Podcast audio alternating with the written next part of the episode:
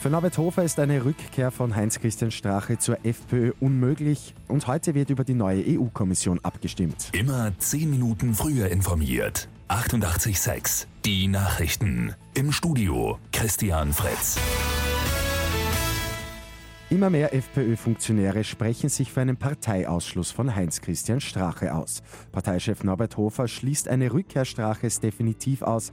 Er erwartet den baldigen Ausschluss. Über diesen kann aber nicht er entscheiden. Die Wiener FPÖ muss die Entscheidung treffen. Für Klubobmann Herbert Kickl ist Straches Angebot einer Rückkehr ein Witz. Kickl sagt, dass die FPÖ Strache nicht zum Opfer gemacht hat, sondern er steht im Verdacht, die Partei geschädigt zu haben. Das EU-Parlament stimmt heute über eine EU-Kommission ab.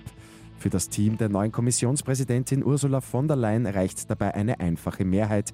Dann kann ab 1. Dezember mit der Arbeit begonnen werden. Ursprünglich hätte es schon am 1. November losgehen sollen. Drei Kommissaranwärter sind aber abgelehnt worden. Von der Leyen musste Ersatzkommissare finden.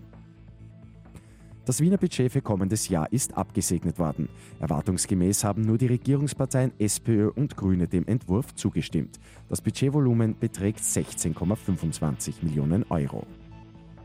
Und Weihnachten feiern und Gutes tun ab morgen wieder in Wien-Döbling. Die gute Nachricht zum Schluss. Der Weihnachtsmarkt in der Sektkellerei Katus sperrt wieder auf und der Reinerlös geht an das Wiener Hilfswerk.